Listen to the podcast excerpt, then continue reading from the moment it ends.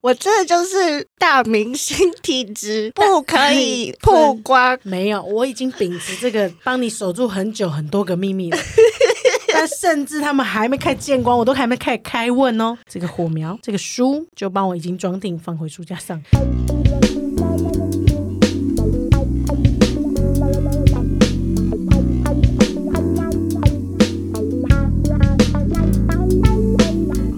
是最近不是那个我们上那个吵架哦，对，是吵架那一集，热吵型还是冷战型，还是火水深火热，还是什么冰火无冰火从天哦，广大回响哎、哎、超热烈。大家都很想知道我们是怎么吵架的、嗯，我觉得很好笑，而且很多人说他跟地宫是一样的，冰火五重天派的，不懂为什么世界上有那么多理性的人，他们有什么好讲道理的？他们就是想吵架。真的吗？嗯，然后大家对于这个话题跟这个想知道的心很强烈。这个瓜一定要吃哎、哦我在旁边听多好听啊！看大家还有想知道什么题目，或者还想吃什么瓜，都可以跟我们说。我也要更新一下我最近的近况。其实，在准备这一集的时候啊，今天这集吗？对今天这集的内容的时候，我有回去听，就是相关的集数这样子。哦，好认真。超好笑，好笑的点就是，因为我们这集要讨论的是依附关系的话题，然后我们之前不是有录过，就是那个猫狗跟大佛，对这三个类型，对不对？结果你在那个聊天的集数的开场就问我说：“那你的恋爱近况还好吗然后刚刚忘了问自己。哎，那你的恋爱近况还好吗？？”然后就有一个铅球掉下来的声音。然后想说也太巧了吧？为什么每一次要聊类似这个话题的时候，我就会有一种我没谈的那场恋爱的重复发生？我其实也很想问这个问题、哎。Anyway，我们刚才自己厘清了一下，那一次是哪一段？不是因为我的资料库哈，你们可以看到，就是问我说，哦，果果最近怎么样怎么样，或者是果果曾经恋爱史怎么样？他在我后面有一个书架，嗯那书架是 Go Go T W 枕头以后，我就可以拿出 F 女、A 女、V 女、S 女，跟呃分成有交往的、暧昧的，跟无暧昧纯单恋的。跟崇拜型偶像的，所以那那柜子里面很多书，你知道吗？所以我要确认以后，我才有办法把那个书这样拿出来翻开啊，原来是这个人呐、再关起来放上去。但那你最近呢？最近最近这本 最近这本对我来说算是一本宝典，啊觉得诗集诗集哦，短小精干，给 诗集这样可以吗？对，可。以有很多的想象，然后很多很美好的事情，然后对我来说都很有意义的一本书，这样。OK，但是这本书放回我的书架上了。对，哎、我跟你们说，因为果果是恋爱动物会长，我们讲过了，他担任这个角色不是那么简单的，不是恋爱会长是这么一回事的。恋爱会长是要让自己的这恋爱状态，但没有说是一个长久型的恋爱。OK，我们是在追寻一个长久型恋爱的路上，但是我只能说，每一次 不是果果都是被断开的那个人，所以我真的是很想、很心疼他，很想帮助他，我想帮他理清每一本书。但是，但是我只能说，果果挑人的眼光需要在练习下找到更适合现在自己的。所以每次他很开心，我替他开心，很想跟大家分享，但我每次分享就见光死。我真的就是大明星体质，不可以曝光。没有，我已经秉持这个帮你守住很久很多个秘密了。但甚至他们还没开见光，我都还没开始开问哦。这个火苗，这个书就帮我已经装订，放回书架上。我有什么办法？这不是我愿意的。好，我们这次其实是收到晴好出版的邀请，然后他就是希望我们推广他们六月的新书，叫做《你没那么坚强，只是习惯了伪装》。那这本书呢，主要的内容是针对回避型依恋，也就是我们之前讨论过的猫派，然后来深入探讨猫派的人究竟在想什么啊，然后大多数的人跟猫派的人相处的时候会遇到的困难。猫狗的虐恋，那最后还会教大家要怎么样一起练习，在关系中找到平衡，重建一种爱人的能力，这样子。嗯嗯，那我们要不要先分享一下我们读完的一些心得，这样，或者是你最有感觉的地方？好。这本书其实对我来说，我觉得它是一个猫的视角在诠释猫的状态，所以在看这本书的人基本上都是狗。我觉得，你讲对了，对因为这本书的最后面，他自己作者调侃自己说，虽然他知道会买书的人都是狗，他骂人啊，不是不是，大家会想看的原因是因为，因为猫真的很难懂。我说实在的，就是养猫的人应该也知道，就是它会离你有点距离的遥远，你不懂它在干嘛。可是有些人就喜欢这个距离，即便它可能是狗，它但是觉得它很高冷，会很喜欢，是被吸引了，类似像这样的感觉。可是你又不懂它，你现在想象这本书就有一点点像是你家的猫一直不理你，然后狗就是很渴望、很渴求知道这件事情的答案。因为如果是猫，它根本不会想去买书了解狗。对，所以这就是为什么只有回避型依恋的人 出书了，焦虑型的可能只有焦虑型自己想看，因为狗想了解自己为什么要那么焦虑。对，所以所有消费形态的人都是狗，因为大佛也不会去买，大佛不会，对，大佛不会买，所以不管是猫的书还是狗的书，都是狗去买。然后这本书其实就是完整从猫的视角的各个角度去讲这件事情。嗯，所以当大佛在看猫的时候，我就觉得，哦，嘿。对，我就觉得这本书，我自己的观点哦，大家我自己的观点，但这这本书我觉得对狗终身受用啊。我先说对狗终身受用，但是在我的观点来讲，我就会觉得猫想这样就这样，就关我什么事？哎，我觉得是哎，因为你讲到一个重点，我们之前不是讨论那一集大佛养猫的时候的互动方式嘛，你就会让它去跑啦。对我我自己在一直在看本书书的时候，其实我本人是痛苦的，嗯，因为。就是在了解猫跟狗的过程当中，对我了解猫，但是因为这本书是在帮狗排解疑难杂症，因为狗一直很想做事情，所以他是在告诉说狗说，哦，那你可以怎么做去帮助到猫理解狗。可是我个人就没有想要，我没有那么有关系。可是猫可能也不会选大佛，不一定，就是不一定，不一定。嗯，所以我的感觉啦，我看这本书的感觉就是它真的是狗类盛典。如果你真的很想追猫的话。我觉得你可以看一下哦，你你你不会让你自己这么焦虑，而且他有划重点，就是他每一章节 他就告诉我觉得狗需要很重点，以及有一个小框框的一些结语跟小 tips。对，但是我如果是大佛类的，你去看他，你就觉得为什么？尤其是 MBTI 又是像我一样是辩论家，要逻辑，我就问为什么？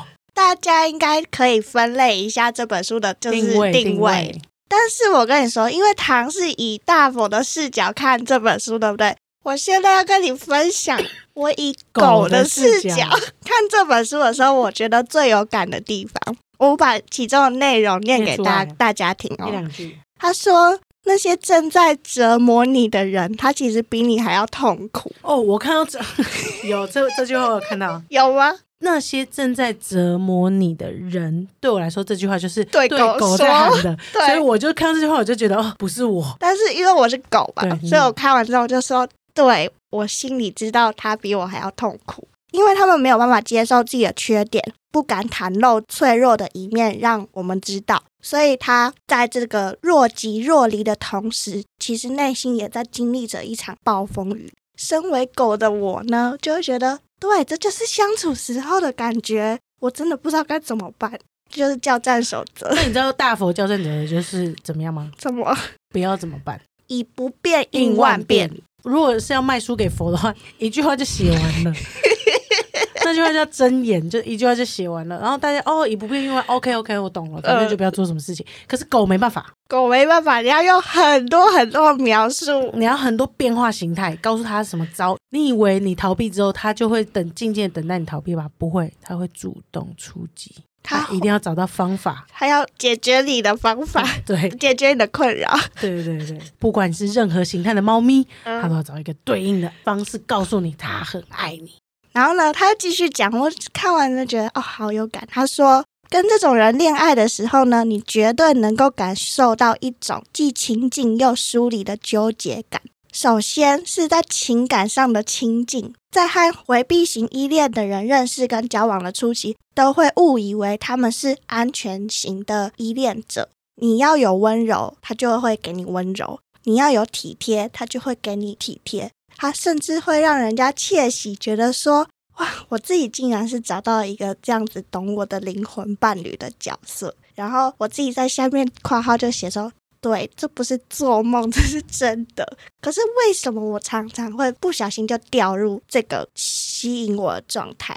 因为你没有办法判断它到底是大佛还是猫啊，它可能是招财猫啊，弥勒佛配猫，所以你就会觉得啊，很棒。那请了一尊招财猫到家里，然后就发现它会动，它会离开你，它会跑走，它会跑走。它不是那个站在门口这样招手的招财猫，它是活猫。对，它是活猫。所以我就看到这边，我就觉得哦，对耶，很贴近我受困的原因，直击我现在目前状态的一本书，出现的刚好。嗯，出现刚好就是我知道这本书是帮你读懂诗集的那个解析的书，对我希望诗集也可以读这本书。没有猫没有读啊，这个狗需要啊，猫可以读啦，就是就会觉得说哦这本书哦原来哦原来我是这样子，OK，那应该是这个心情吧。对，那我自己在看这个事情的时候，其实我会对应，因为我喜欢我是恋爱实境秀观察家嘛，对，是观察家。没错，就是我最近又看了一个新的恋爱实境秀，嗯然后那实境秀就是之前我们有去三嘴三舌那边聊过的，叫做不结婚就拉倒，就最后通牒。然后他们最近出一个酷儿版本的，就是都是女生全部，然后里面其中有一对就是我自己去看起来就是超级猫狗虐恋的那种。然后其中里面有一对呢，就是有一个女的超想结婚，她对未来很有想象，她很活泼、很开朗、很有能量。这个人她吸引的伴侣确实就是猫系，嗯那个猫一开始也跟他稳定交往，也觉得这样可以。可是到要结婚的阶段，她开始觉得我是不是能够给她这么多？他要的或他的需求他这样子。所以他是那个嗯被下最后通牒的人，嗯就说你要嘛跟我结婚，不结婚就拉倒。对，但是那个猫就看起来非常猫，他就是在想，我真的有可能跟他结婚吗？我真的能给他想要的吗？他有一个形容，就是说水，我就像一个水杯，你就像高脚的水杯，我最多就是装这样子的水。嗯，我永远没办法把你填满。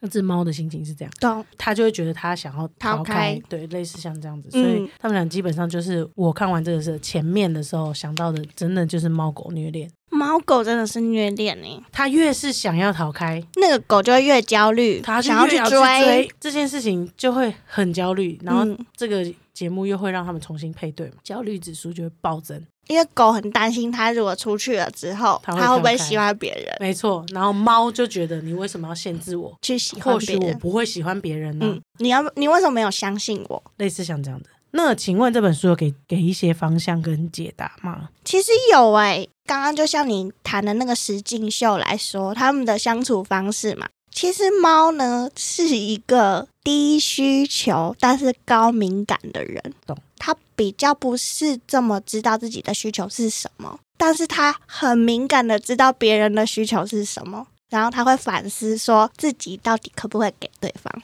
那狗是高需求跟高敏感的人，所以狗呢知道自己的需求在哪里，然后去找对方拿，所以他们就像你刚刚讲的一样，追讨的方式就出现了。那我们可以分享一下，我们看完这本书之后，你觉得你的你对猫的理解是什么？嗯，我觉得如果大佛嗯，想要看这本书，就是翻那页看三十三页，我觉得事情就解决了。大佛就理解这整件事情了。理解完以后，我觉得你们会想到自己的解法的。嗯，但是狗，麻烦你们全部都去看这本书，你就把它把整本读完，对，对。第三十三页，它有一个四种类型的对照图，它把猫咪分成四种类型，然后它的横向轴呢就是低焦虑到高焦虑，然后纵向轴就是低回避到高回避。嗯所以如果它就是又焦虑又回避，它其实是恐惧型的猫咪，你可以理解吗？嗯它其实是很很可以感受到你的爱，可是它很焦虑，非常焦虑，然后完全无法面对你，我就整个逃开。所以这种通常是害怕到逃家型的猫咪，嗯，我觉得。然后如果是低焦虑但是高回避，那大概就是你回家它就会跑走的猫咪，但是还在家里面，因为它没有到那么害怕要离开你。懂。所以他的观点里面，猫咪也是有安全型的，有，就是他知道自己是什么状态，他是比较没那么焦虑的，跟知道自己不要回避型的，嗯。所以是会给主人撸猫的那种的猫咪，比较亲人的比较亲人的猫，对对对对对嗯。对。但不代表在重大事件的时候，它不会它不会被触发，嗯对对对对。对嗯。但是它还是愿意愿意。靠近你，对。嗯。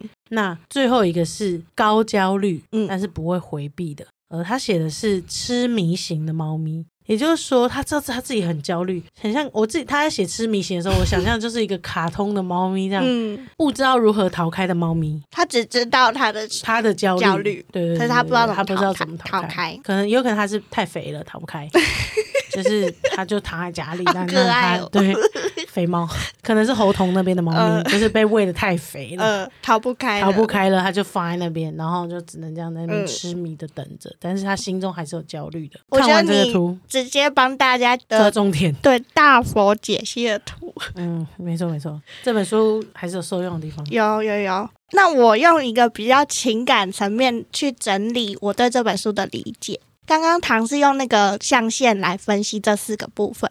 那我呢自己呢，在看完这本书之后，其实我觉得啊，这本书给我的理解的猫，就是也是我平常相处的感觉。他们在独立跟成熟，还有很有魅力的情况底下，其实他们内心深处都有一颗很受伤的心。我觉得也正是因为这颗受伤的心，可以看见他们其实很渴望被爱，但是又不知道怎么表达自己的需求，让对方知道，然后也会很担心说。他们在表达完自己的需求，或者是向对方提出“就是我需要你”的时候，很有可能期待会落空，因为对方会不知道怎么回应他。所以在这样的情况底下呢，他会很害怕他自己展现他自己脆弱的地方，然后或者是他会很害怕说，当我展现了这个我比较脆弱的一面的时候，你会不会就因为这样子离开我了？所以他们的内心其实有很多很多的纠结、焦虑、恐惧、复杂的心情在里面。对，但是有些猫会觉得我没有，嗯，但是它的这个我没有，它回去深想看看，哎，可能有，对不然你就会变狗狗型的了嘛。，对，嗯，或者是你是大佛，或者是就像你刚刚讲的一样，那个需求程度不一样，嗯然后觉察自己的需求程度也不一样。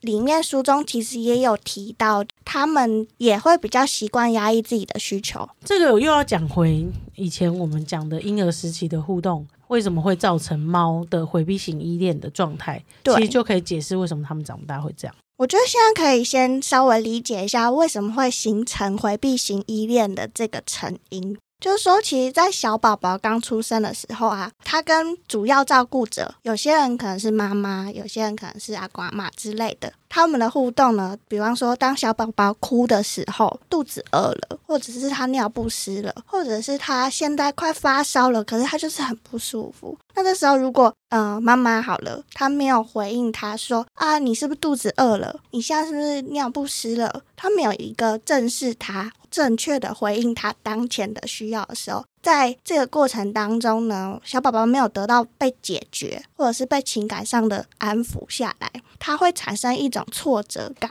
哭了之后，妈妈没有回应我，诶，这个世界先冷漠我的，我就这用冷漠回敬这个世界。这个世界可以信任吗？嗯，啊，我哭的话，他们真的会理我吗？这个世界上都是向来都是我理解我自己，我就这样活过来了。对，所以他就会长出一个语言，就像唐刚刚讲的一样，我好像只能靠我自己照顾我自己，满足我自己的需求，我才可以跟这个世界相处。可是相对来说，另外一个声音就是，我不知道我别人是不是可以信任的，然后我跟这个世界很难建立起一个关系，我需要保持一点距离，才以测我是安全的状态。书中其实还有讲到一个地方，就是大家都多多半多半会觉得，嗯，猫系这样子的想法是不是比较自私？因为它的感知、情感感知能力相对比较低，然后他的想法是以自己的角度跟观点出发的，所以大家就觉得哦，猫通常听起来比较自私。可是其实不是它听起来比较自私，而是刚刚我们讲那些他曾经遇过的状态跟东西，所以他的思维模式是先理解自己为优先跟重要的。啊，你要解读这个字是 OK，但是如果你要理解他的理解，他的过程跟背景，跟同理他的状态的话，你要理解他这个自私的来源是来自于他把自己的范围里面思考结束，他世界就结先结束了，嗯，他就不会去想到。想到其他地方。嗯。但是我觉得，就像大家会逗猫，或是会想要跟猫互动，然后最后你们形成你们之间的关系，这都是可以改变的。嗯，你可以让他慢慢的理解跟知道说，这个世界当然可能是他本来是你理解的样子，但也有可能可以改变是。另外一个样子。作者里面他其实书中也有聊到，猫咪对他自己的情绪的感知能力，其实多半处于一个落后的状态。也就是说，他的情感跟他实际上在外面互动是有时间差的，反应啊，或者是冒出来是有时间差的就。跟恐龙的尾巴一样，如果你给恐龙的尾巴一个抱抱，它可能是七秒之后。会回复你这样子。所以这个不同步可能会让它产生一种它后知后觉的状态，恐龙猫好可爱哦。很可爱，因为小时候没有办法得到正式很立即的回应，所以其实他在亲密关系的那种亲密度上面耐受度是低的。因为大部分时间都没有人回应他，所以他不知道有回应原来是这样子的感觉，对所以对，他需要一点时间。哦，他回应了，那这回应是喜欢我吗？这样子的感觉。没错。所以其实这里联想到你刚才讲那个高脚杯的东西，它能承载的水就这么多，可能一般人可能觉得就是给三十趴而已，可是对他来说，那一杯高脚杯已经是九十趴的分量了。那必须得了解这些部分之后，然后我们才知道要怎么样跟他相处。那大家一定听到这边会有点好奇，就说哦，呃，我感觉到我好像是猫，又好像是狗，或者是你感觉到哦，有时候像猫又像狗，呃，还是你就觉得你是大佛，也都有可能。那接下来其实有提到一个东西，然后是可以让我们简单判断的。就是说，其实有一个学者，他叫做比昂，那他在客体关系的理论里面，他就提出说，一个人会形成依恋的模式，它主要是由两个命题来决定的。就问出这两个问题之后，哦，你大概就可以判断你是属于哪一个类型？第一个问题就是我值不值得被爱？呃，如果你问我的话，我嗯是值得啊，你值得我值得啊。？OK，你呢？我的内心小孩，我现在长大了，我知道我值得。嗯，可是我小时候，或生活是我在长大的这个过程当中，我觉得我都不断的在经历这个问题，因为我会怀疑我自己不值得被爱。OK，第二个问题就是别人值不值得信任？我觉得我信任人，我就会觉得值得信任。你 你觉得是这样？对啊，对啊，只要我愿意信任他，我就会愿意信任他。而且其实占大数啦，嗯，就是你对人是有信任感的。对，有我觉得我对人是一旦信任了，我会超级信任他。可是在这之前，我会有一点点害怕，但是就是要判断一下这样子。但总的来说是信任，是信任的。那其实这两个问题的答案呢，确实就像我们刚刚的结论，他可能就是安全型的人，因为他值得被爱，又可以信任别人。对，嗯 那我呢，我可能就是焦虑型。嗯的人因为你不确定你值不值得被爱，但是你可以信任他人。对那猫型的人会怎么回答呢？你猜猜看？哦，猫型的人可能觉得他不值得被爱，而及别人不值得信任。嗯，我觉得要看一下你刚才那个分类。哦，就是他到底是痴迷型的猫，还是他是焦虑型的猫，还是它是回避型的猫，嗯，或者是安全型的猫？对刚刚的恐惧型的猫的话，大概就是它觉得不值得被爱，而且别人不值得信任。对。但是大部分的猫来说，其实它会遇到的比较是第二个问题，就是别人值不值得信任的这个问题。他可能认为他值得被爱爱，因为他还相信他自己，只是他不觉得别人可以信任。对他需要花很多很多的时间，甚或是跟别人保持距离，不断的试探，然后来相信说，哦，对，这个人不会离开我。那这就是猫狗的本质哎、嗯，因为狗就是不确定对方爱不爱我，对，然后但是又很想相信对方，呃，然后猫就是哦，对方要爱我就爱我啊，呃反正我就是可以啊。然后嗯，我不确定对方他说他爱我，他是真的爱我吗？对哦就是这样子。OK OK，就他们在这两个问题上的建立本身就是有有差异了。所以为什么猫狗是虐虐恋恋？虐吧，虐啊，够虐啊！但是确实也是因为他们的特质互相吸引互相吸引。因为我刚刚讲那个石金秀的特质啊，嗯他们互相吸引，我觉得我其实完全可以理解他们为什么互相吸引、欸。因为那个狗狗它其实能量很高，它其实可以给大家很快乐的环境，嗯，在它不焦虑的时候。就是它可以给大家很高的 energy，然后可以带动整个气氛，然后很有自信、很闪亮的登场，很像那种很帅的黄金猎犬在那边嗯跑的感觉。所以猫看到这个东西的时候，啊其实是它做不到的，所以它很容易会被这样子的状态给吸引。某些猫啦，我不是说全部，但它是被那样子的状态吸引，很很有魅力，闪亮，很有魅力。对，嗯因为它不是这样子的人。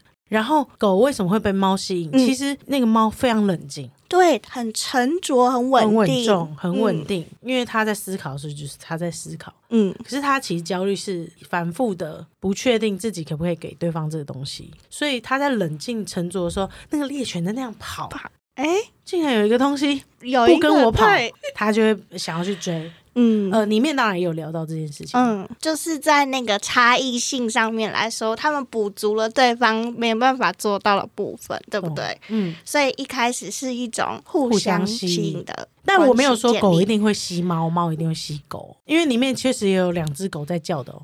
但是因为当他们互相吸引之后，他们就开始就是了解彼此嘛，就会像一开始节目聊到的那个状态，就是一开始建立关系，我们还没有真的要确定承诺或者是稳定走下去的时候，猫其实都会表 现出一种我可以理解你的状态。然后我可以回应你的状态，那是很舒服的，也让狗狗是稳定的。刚开始暧昧嘛，干嘛谁会露出本性啊没？错。